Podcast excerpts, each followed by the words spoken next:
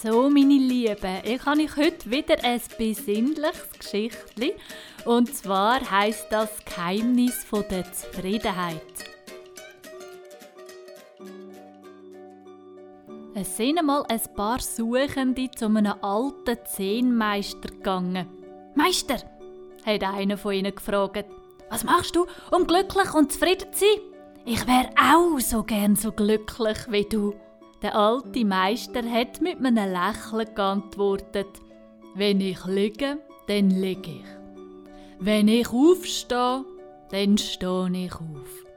Wenn ich gange, dann gange ich. Und wenn ich esse, dann esse ich. Der Fragende hat die anderen angeschaut und ist nicht rausgekommen und dann platzt zu seinem raus. Bitte, treib keinen Spott mit uns. Was du sagst, tun wir auch. Wir schlafen, wir essen, wir gehen. Aber wir sind nicht so glücklich. Was ist dein Geheimnis? Der Meister hat wieder ganz ruhig die gleiche Antwort gegeben. Wenn ich liege, dann liege ich. Wenn ich aufstehe, dann stehe ich auf. Wenn ich gehe, dann gehe ich. Und wenn ich esse, dann esse ich. Der Meister hat gesehen, dass die Suchenden richtig unruhig waren und nicht verstanden haben, was er mit dem sagen wollte. Sicher liegt ihr auch. Und ihr geht auch. Und ihr esst auch.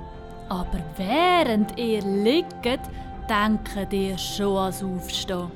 Während ihr aufsteht, überlegt ihr, wohin ihr gehen wollt. Und während ihr geht, fragt ihr euch, was ihr essen wollt. So sind eure Gedanken ständig nebeneinander und nicht dort, wo ihr gerade sind. In dem Schnittpunkt zwischen Vergangenheit und Zukunft findet das eigentliche Leben statt. Probiert mehr im Jetzt zu leben und lasst euch auf den jetzigen Moment ein.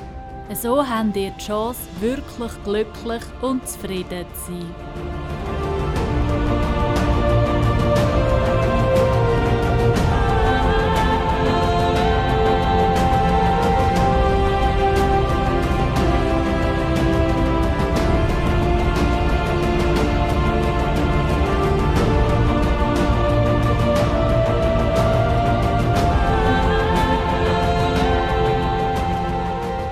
Ich habe mir das Geschichte rausgesucht und zwar einfach aus dem Grund, weil ich denke, das passt ja wie Pfust auf Auge jetzt gerade in dieser Corona-Situation. Und zwar sind wir ja wirklich alle daheim und ja gut, nicht die einen müssen natürlich arbeiten, die anderen müssen daheim bleiben.